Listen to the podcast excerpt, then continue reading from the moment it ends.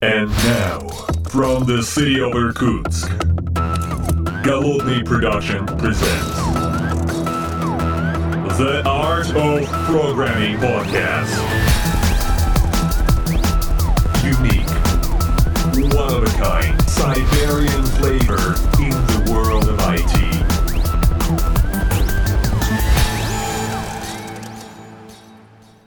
Доброго времени суток, уважаемые подслушатели. С вами я, Голодный из города Иркутска, и мы с вами сегодня в аутентичном, аутентичном 141 выпуске подкаста в такой виртуальной студии на балкончике. Вечер, э, конец июля, июня, июня, второй месяц уже, хоп, и пролетел. Э, такая ночь уже на дворе фактически. Я смотрю на остановившуюся стройку во дворе своего дома, стройку школы. Образовательный процесс, так сказать, будет восстановлен скоро, скоро, скоро совсем активные работы начнутся. А пока я хочу с вами поделиться всевозможными новостями. Ну, меня тут э, злобные доктора отпустили, и наконец я снова с вами. Э, продолжительное время на... мы не слышались, и накопилось много всякого. Во-первых, э, как я обещал, мы записали выпуск с э, моим патроном, с уважаемым коллегой. Такой выпуск, в общем, немножечко провокационный правда, пришлось из него повырезать всякое. ну, не люблю я подставлять людей, знакомых и, собственно говоря, ну, конечно же, моих патронов, уважаемых коллег, которые помогают записывать этот и другие подкасты мои. Эм, кстати, за окном вот проезжают очень так активно машины, все куда-то спешат. Понедельник, вот. Ну так вот, э, подкаст записан, смонтирован, звук восстановлен настолько, насколько это возможно, и в скором времени вы его услышите э, на той же самой волне, то есть, собственно говоря, в подкаст ленте, там, где вы слушаете подкасты, а вы же по-правильному слушаете, мои уважаемые подслушатели, вы обязательно подписывайтесь на RSS, ну или там в iTunes, в iTunes. Так вот, эм, всякого накопиться успело, пока мы, значит, соответственно, я тут валялся и, в общем, был почти недееспособен, накопились всякие интересные новости, я смотрел много обучающих видео, читал, в общем, собственно говоря, повышал, э, так, так сказать, в некотором смысле свои навыки, и тут э, вокруг меня родилось множество совершенно замечательных э, вакансий, которые я видел вокруг, это как-то очень интересно, потому что летом обычно вакансий как-то, на мой взгляд, не было. А в этом году как-то как очень активно, и как-то они приходят, э, э, всевозможные знакомые, друзья, рассказывают э, о ряде, кстати, вакансий, я, наверное, расскажу в этом подкасте, может быть, чуть-чуть правее, то есть чуть-чуть дальше. А все началось с чего? Началось с того, что я, в общем, как-то упомянул про задания, которые я даю очень часто тем, кто э, приходит и пытается там какую-то стажировочку получить или еще что-то. А задание достаточно простое для студентов, для тех, кто учится. Ну, собственно говоря, это навеяно темой про школу, да. Э, я рекомендую сделать очень маленький такой планировщик отпусков. Ну, то есть вы в отпуске, ходят там ребята, э, из вашего отдела, как-то нужно состыковывать их, соответственно, и задача, естественно, э, утяжеляемое. Там два отдела, незаменяемые люди, люди, которые должны перекрываться. К сожалению, тут кто-то прям едет, мотор ревет, прям ух, я боюсь, что не, не смогу никак починить этот звук в этом смысле. Но зато очень аутентично. Так вот, э, возвращаясь к этому заданию. Задачу можно поэтапно усложнять. И вы знаете, пришел ко мне, значит, соответственно, один из наших подслушателей. Привет, Егор. И такой говорит, «А я могу. Прислал, значит, GitHub, я ему бац, утяжеление на задачу. Через два дня решение. Я ему бац, утяжеление на задачу. Через два дня решение. Я прям смотрю, отличный человек, прекрасный мужчина – сразу раз его и сосватал на стажировку в одну очень хорошую компанию. Ну вот Егор как там закончит все дело, ну я думаю, что у него там все сложится в компании и несмотря на то, что он студент еще, кстати, не последнего курса, я думаю, там все будет хорошо, потому что задача сделана хорошо, красиво. Ну, в общем, я как мог помог. В общем, Егор, я думаю, уже работает. Ну и в связи с этим я начал смотреть разные вакансии, и тут открылось интересное. Во-первых, много всяких вакансий и в маленьких, и в крупных компаниях. Тут попадалась э, вакансия от OpenSoft, мы там пообщались с, с одним из коллег, и ссылочку в шоу-ноты все вот на все вакансии, просто я скопом их выложу. Э, просто это то, что буквально за последние там 4 дня, ребят, за последние 4 дня, при том, что два из них были выходных, попалась. А вакансия из Одина, это буквально вот сегодня, соответственно, я ссылочку тоже брошу. А, Один достаточно крупная компания, вакансия, по-моему, в Москве. Э, по-моему, там Python девелопер нужен. А, несколько вакансий интересных я тут обсуждал с ребятами, с коллегами из JetBrains, э, компанию, которую я безумно люблю, и там у них открыты вакансии много каких, и прямо ссылочку тоже большую брошу, потому что мы там обсуждали один технический вопрос, но заодно коснулись вакансий, которые у них открыты. Внезапно совершенно эм, C-Sharp вакансия в контуре, а, Контур это такая большая классная контора, которая делает ряд продуктов на финансовом рынке. А, в некотором смысле монополист э, на российском рынке в некоторых сегментах. И прям мне очень нравятся продукты, которые они делают. C-Sharp, по-моему, да. Вот. И я попал, вспоминая, так сказать, возвращаясь к началу разговора про вакансии, а, на тоже очень интересную вакансию, которая открыта в Эквиде. Эквит э, поступил совершенно замечательно. Они сделали репозиторий э, на гитхабе, куда поместили свои задания. Ну, то есть какие-то тестовые. И предлагают любому желающему сделать, собственно говоря, пойти и выбрать любое задание, как поняли, так его сделать и прислать им результат, если хотите устроиться. Ссылочку тоже, кстати, оставлю в шоу-нотах. Эквит просто молодцы, красавцы. Заодно сразу увидели, как человек может разобраться с заданием. Что он понял из той задачи, которую они поставили. Что он сделал, как он это оформил, ну, в виде репозитория, конечно. вот, и это, мне кажется, вообще они молодцы в этом смысле. Эм, я к чему? К тому, что вот мой вот этот вот коллега, наш подслушатель, вместе с вами, так сказать, соучастник в некотором смысле, он ведь присылал GitHub репозиторий Вообще молодец, Егор. И э, в связи с этим я тут э, подсмотрел, пока тут в рамках в рамках рабочего процесса у своих коллег еще одно задание, которое, мне кажется, тоже совершенно замечательное. Оно простое до безобразия, и при этом его можно сделать очень круто. А, я думаю, что тоже можете, если там потренироваться, так сказать, на кошечках, э, есть, есть такое, такая фича, которую я считаю киллер-фича у одного из крупнейших продуктов для, ну, не знаю, наверное, для дизайнеров, э, всяких рекламных студий, вот вс- всего такого вебовского, это Basecamp. У Basecamp есть офигенная фича, это можно ее включить. Uh, what did you work on today? То есть, что ты сделал сегодня на работе? Что по работе ты сделал вообще конкретно? И там фишка в том, что к всем членам команды приходит такое оповещение в конце дня. Вы, соответственно, пишете, что вы сделали. Там можно отревьюить, откомментарить, лайкнуть. Собственно говоря, такая простая, простая история. То есть есть команда, есть люди, у них есть, соответственно, какой-то рабочий процесс, и в конце рабочего дня им всем приходит уведомление, чувак, зайди, напиши, что ты сделал хорошего. Очень простая задача.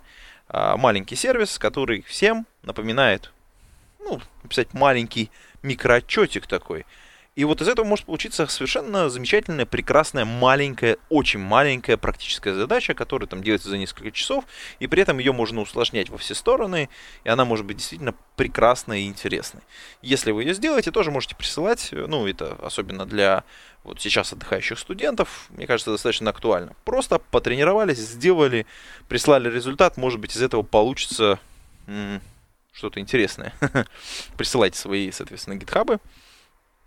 Соответственно, линки я с удовольствием посмотрю. А, там что у нас? Голодный собачка gmail.com. И, в общем, сюда можно слать. С большим удовольствием посмотрю на ваш репозиторий. что у вас получилось.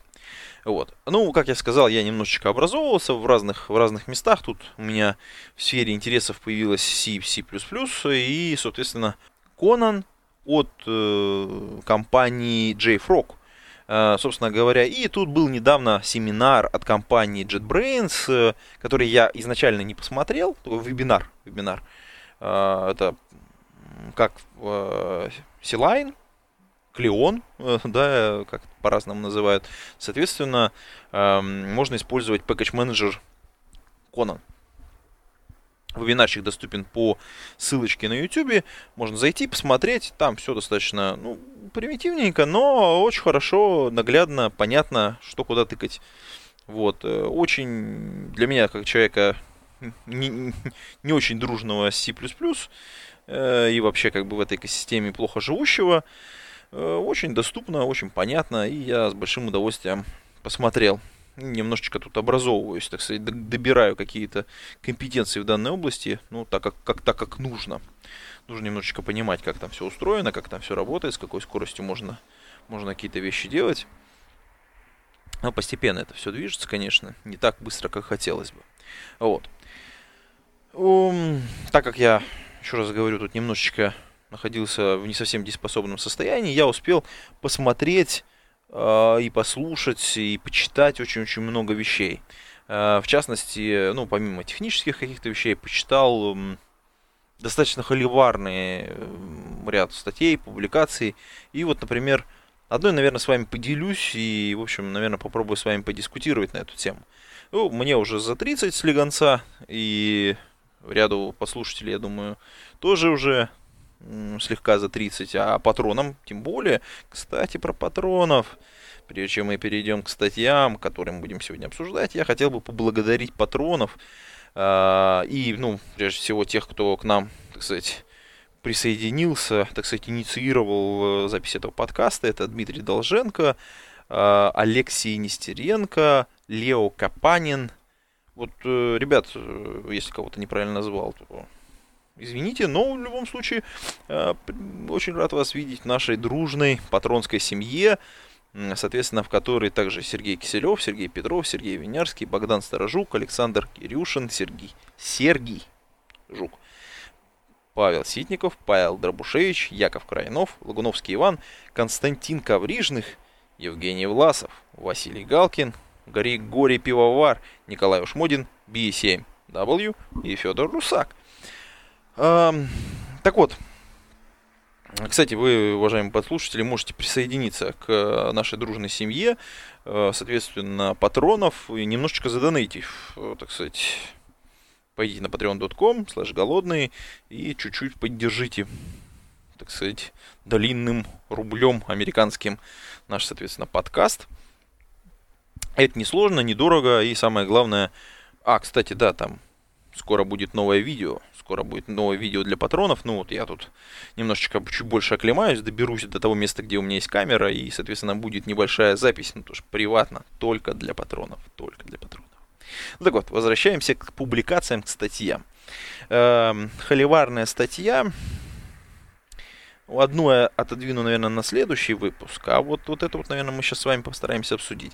Э, публикация про возрастную дискриминацию. Я тут начал уже задвигать эту тему потихонечку. Она была опубликована на Доу. Э, интересный ресурс. Я думаю, многие из вас почитывают местами. Э, и уже достаточно остывшая публикация от э, Анни Стаценко.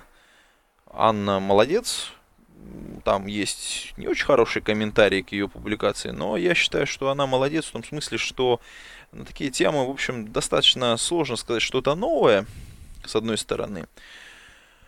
Но с другой стороны, говорить надо. Конечно, у Анны такая специфика работы, она рекрутер, и сам Бог велел и говорить на такие темы, а тема про то, что мы становимся старше. И в некотором смысле оказывается так, что поле рабочее для нас сужается. И вот одна из причин, ну, там много причин, конечно, да, вот команды молодые, кто-то говорит, что мозг плохо работает, поэтому мы не будем нанимать, кто-то еще что-то. Но на самом деле а, все крутится вокруг, на мой взгляд, трех причин, которые, ну, одна из которых указана на самом деле в в статье, достаточно прям в явном виде, я даже, наверное, зацитирую сейчас, секундочку, уважаемые под, подслушатели. Да, вот. Э, звучит это приблизительно так. А почему бизнес негласно, а зачастую и открыто, предпочитает 23-летних сеньоров? Я не в числе тех, кто согласится, что молодым легче не доплачивать, добиваться неоплачиваемых овертаймов, при этом мотивируя только теннисными столами и флагом компании над корпоративной кофемашиной. Вот тут такой вот пассажик завернут, ну и он как бы такой троллерский в некотором смысле. А, Аня такая не из тех. Она не из тех. Но в общем, есть некоторое зерно истины в этом во всем. Ну, во-первых, действительно, э, там, мужику за 30, у которого есть дети, вообще сложно объяснить, что нужно вертаймить. О, прям вообще, это почти не вариант. Потому что он и так не видит как бы своих детей, которые растут, а ценность детей, в общем, к этому времени достаточно, в общем, высока, потому что дети как раз самый классный возраст проходят. И, в общем, сложно придумать ему какую-то корпоративную этику и еще что-то, и как-то, в общем, перекрыть это деньгами, хотя иногда бывает. А, опять же, с другой стороны, а, управлять таким человеком тяжелее, потому что у него есть уже достаточно большой опыт, бэкграунд, и, ну, сказать ему, надо так сделать. Ну, тут нужно убеждать, нужно объяснить, почему, нужно иметь обоснованную, сильную позицию, это сложнее. Это для менеджмента создает некоторые проблемы. Иногда, даже с точки зрения менеджмента, нужно дать работнику наступить на грабли, и тогда твое решение становится внезапно очень актуальным. Это для компании дороже. А, ну и поэтому там, несмотря на то, что они не из тех, но вот, э, собственно говоря, набрать 23-летних и там с высоты своего опыта объяснять им, как, как нужно работать, особенно если есть боевой опыт, это, это сильно проще. Это правда. Тут не, не надо скрывать. Да, им можно действительно тоже платить немножечко меньше. Ну, 40-летний он уже понимает, сколько он стоит на рынке, почему он столько стоит, у него есть определенный опыт. Да, ему сложнее находить работу. Потому что, во-первых, как бы у него есть некоторая ценовая планка. Это следующая как бы история. Э, да, э, если человек э, немножечко занимается развитием себя, если он прокачивает навык, вот, кстати, мой один знакомый, прям считает, что навык хождения по собеседованиям, то есть, кстати, я тут вакансии накинул немножечко, да, это очень полезная штука, то есть не, не, не, не в плане, что вы всегда имеете какое-то какое предложение на руках, а в плане, ну, и через это чувствуете себя очень хорошо. Ну, в смысле, хорошо с точки зрения того, что вы более спокойны, что вы всегда можете найти работу. А с, хорошо с точки зрения того, что вы постоянно актуализируете какой-то набор навыков, которые вам нужны для того, чтобы найти работу. Ну, в маленьком городе это, конечно, действительно проблема поиск работы. А в крупных городах, когда у вас есть возможность выбора, есть возможность вакансий, есть, есть уже наработанный навык, навык хождения по собеседованиям, это, конечно, крутая история, потому что если вы постоянно ходите ну, регулярно на собеседование, если постоянно проверяете, а что новенького, а что требуется на рынке, вы где-то там на пульсе что-то держите – это, наверное, действительно очень сильно успокаивает нервы. Такой дзен у вас появляется. Э, конечно, управлять таким сотрудником сложнее. Он не привязан, вы наручники ему на, на руку не оденете. Эм, ко мне тут один коллега поделился своим мнением. Он говорит, ну я прекрасно понимаю, что у меня не знаю, пол компании под увольнением, да, то есть в любой момент, чтобы ну, что-то случится, ну, они уйдут. Я не смогу ничего с ними сделать. И, в общем, они будут правы. С другой стороны, он говорит, я им предоставляю уникальную возможность. И вот этот баланс я постоянно соблюдаю. Ну, менеджменту это, конечно, очень дорого, очень тяжело. Это гигантская нагрузка. И, конечно, нанимать, иметь машинку, которая постоянно печатает тебе более-менее опытных товарищей, там 23-25-летних. Это прекрасно. Поэтому, ну, с одной стороны. С другой стороны, конечно, там и другие проблемы возникают, э, все связанные с отсутствием опыта, с ну, все, все что связано с, с возрастом, естественно, тоже имеет свои э, определенные накладки. Ну и опять же, эту машинку тоже надо построить. Искать, не искать, как искать и так далее. Ну, кстати, возвращаясь к этой статье. Э, статья может быть, как там некоторые в комментариях на Доу писали, ну, как бы ни о чем. Но, с другой стороны, на мой взгляд, она дает возможность немножечко задуматься о некоторых вещах. Поэтому я все-таки рекомендую ее почитать и вообще подумать а, как вам ходить на собеседование? А, как вам а, актуализировать свои знания? А, как вам внедрять какие-то вещи внутри компании? Потому что внедрение каких-то интересных вещей, оно а, бывает сверху, а бывает снизу. И если вы умеете внедрять что-то снизу, ваша ценность внутри компании сильно растет. Возможно, вам не придется никуда уходить. И, возможно, ваша инициатива будет увидена. Ну, а если она не будет увидена, то в любом случае вы прокачаете свои навыки, те, которые нужны, нужны для поиска работы. Ну, в любом случае, ссылочку на статью оставлю в шоу-нотах и двинемся потихонечку дальше. Другая интересная, на мой взгляд, статья, несмотря на то, что она не совсем техническая, но с другой стороны она является глубоко технической и философской.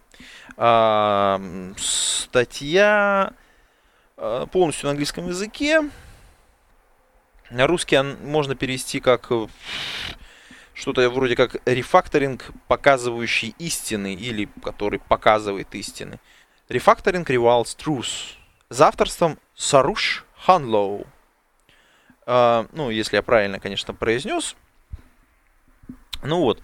Uh, статья немножечко про рефакторинг, и несмотря на то, что статья не такая большая, не такая глубокая, как может показаться в самом начале, в ней есть очень-очень крутая мысль. Я рекомендую всем почитать. Она на примере, по-моему, Objective-C, э, если мне не изменяет память. Э, ну, сейчас уже, так сказать, не, перед глазами, поэтому, так сказать, на балконе все-таки нахожусь. Э, у меня тут небольшая заметочка в руках, поэтому я, наверное, зацитирую кое-что из статьи.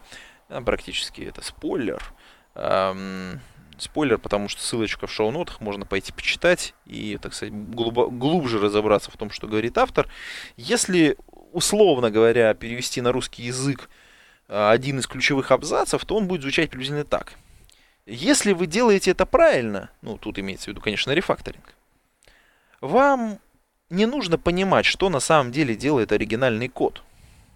В лучшем случае вам даже не понадобится компилировать код вы можете работать с кодом, составляя и разделяя посредством серии преобразований, которые всегда оставляют код в рабочем правильном состоянии. Это такой вольный немножечко перевод тут одного из абзацев. И давайте мы немножечко попытаемся разобраться. Автор, конечно, местами лукавит, потому что рефакторить без э, системы сборки и автотестов, э, в общем, наверное, не очень хорошо, потому что я вот недавно своим, своим патронам рассказывал э, приватную историю про рефакторинг. Э, может быть, я кусочком ее здесь касался в подкасте, но я вот хочу сказать, что вот моя история – она закончилась тем, что для того, чтобы там переписать, в общем, какую-то значительную часть ядра системы, пришлось, ну, в общем, наверное, в два или чуть ли не в три раза больше времени потратить на тесты. То есть на тестовое окружение, чтобы проверить, а потом доказать, строго доказать, что ничего не было поломано и что все сделалось так, как нужно. И с одной стороны, э, автор говорит о том, что если делать все правильно, то вам, в общем-то, ну, и выполнять все преобразования очень аккуратно, то, как бы, вот, не надо всего этого. И мне, блин, не хочется с ним соглашаться, потому что, вот, ну, весь мой опыт противоречит этому.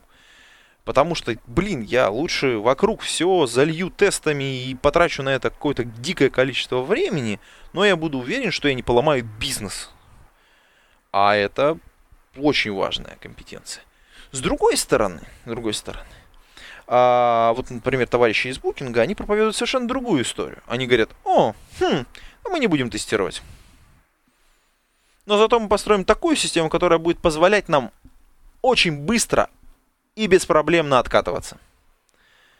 То есть на предыдущее состояние. Да, сделал маленький комит, проверил, хоп, тш, на пользователя. Получилось, выкатилось, все нормально, ничего не сломалось, отследил метрики, ничего не упало. Молодец. Поломалось, откатываешь, чинишь, закатываешь обратно. А, тоже подход. Тоже подход, но такой немножечко экстремальный. И, в общем, вся суть статьи, в некотором смысле, это про то, что если вы делаете рефакторинг, ну, делайте это как-то так аккуратно, ну, вот как трахаются ежики. Э, как-то так аккуратненько, как-то так очень нежненько. Ну, в общем, э, на мой взгляд, она немножко экстремистская. С другой стороны, он, в общем-то, прав, потому что очень сложно некоторые вещи представить. Э, но в любом случае, я вот любитель того, чтобы подстелить столомки вокруг, везде, законопатить там. Ну, кстати, моя история с рефакторингом закончилась тем, что В общем, во всех департаментах э, объявили амнистию и выдали бюджет на покрытие тестами огромное количество эм, кусков кода. Ну, то есть там выделены были опасные, потенциально опасные куски кода, не покрытые тестами. И там все сейчас заливается. Вот я пока болею, они там полностью заливают все тестами. И молодцы, короче. А, это очень позитивно, короче, сказался мой конфликт там. Да. Слушайте, ну давайте еще одну статью добавим, так сказать, для полноты остроты ощущений. Один из э, коллег э, прислал совершенно замечательную статью от Криса Дотса, э, ну такой юршистый мужик. Um, Dirty Secrets of DevOps. Э, грязные секреты девопсинга, или, так сказать... Эм, ну, да, во-первых, надо сказать, что мы под девопсом понимаем, и Крис тоже, собственно говоря, некую роль, э, некоторый такой, в некотором смысле, полупроцесс, ну, или влад... человека, который владеет этим процессом, или помогает, ну, роль, которая позволяет, так сказать, управлять этим процессом. А, и это хорошо написанная статья, на самом деле. Э, несмотря на то, что там очень много хайпа вокруг, и там у него есть там, ну, скользкие моменты, Крис описал совершенно правильную вещь. Если вы не знаете, что такое DevOps, если вы не понимаете, что там происходит вообще внутри, ну, пойдите почитайте, она очень простая. В ней не хватает только два момента. Первое, э, очень жалко, что в первой части своей публикации, я специально не говорю о том, что там в ней написано, потому что я очень хотел бы, чтобы вы пошли почитали, ссылочка в шоу-нотах. Очень жалко, что в ней он не упоминает об ошибке выживших. Ну, мы же понимаем, что такое ошибка выживших. Это история про самолеты и, соответственно, соответственно, те, кто вернулись, так сказать. Напомню, да, во время Второй мировой войны, соответственно, посчитали пробоины, посмотрели, в каких местах пробоины на самолетах, э, которые вернулись. И, соответственно, в чем суть ошибки? Если люди вернулись с этими пробоинами, значит, они не критичны. То есть не надо усиливать эти места. Нужно усиливать те места, которые как раз не были пробиты. То есть они вернули, ну, то есть, мы понимаем, да? Они вернулись, потому что они попали вот в другие места, условно говоря. И вот с DevOps все точно то же самое. Мы ищем решения для некоторых задач, которые, ну, мягко говоря, где, в общем, они не критичны могут быть, а не решаем проблему там, где она есть. С одной стороны. С другой стороны, э, наверное, весь, вся суть, вся, вся суть публикации, несмотря на то, что там написано нечто другое, а сводится к тому, что на мой взгляд, это шедевральная, в общем, идея и мысль, и которую нужно впаивать в голову. DevOps нельзя закончить Это постоянный, бесконечный процесс, в котором надо участвовать. Это роль, которая передается от одного разработчика другому разработчику, тим лиду, которая должна быть в команде. А, и это, этот процесс, это выполнение, вот эта роль, она всегда должна быть актуализирована. И ее нельзя закончить. И вот это вот, вот эта бесконечность, на мой взгляд, это очень важно. А, кстати, у нас тут будет скоро интересная конференция по DevOps. А ссылочка в шоу-нотах от наших коллег э, э, Джугру. А, соответственно, будут проводить конференцию. Ссылочка в шоу-нотах. Скоро, я думаю, можно будет уже покупать билеты.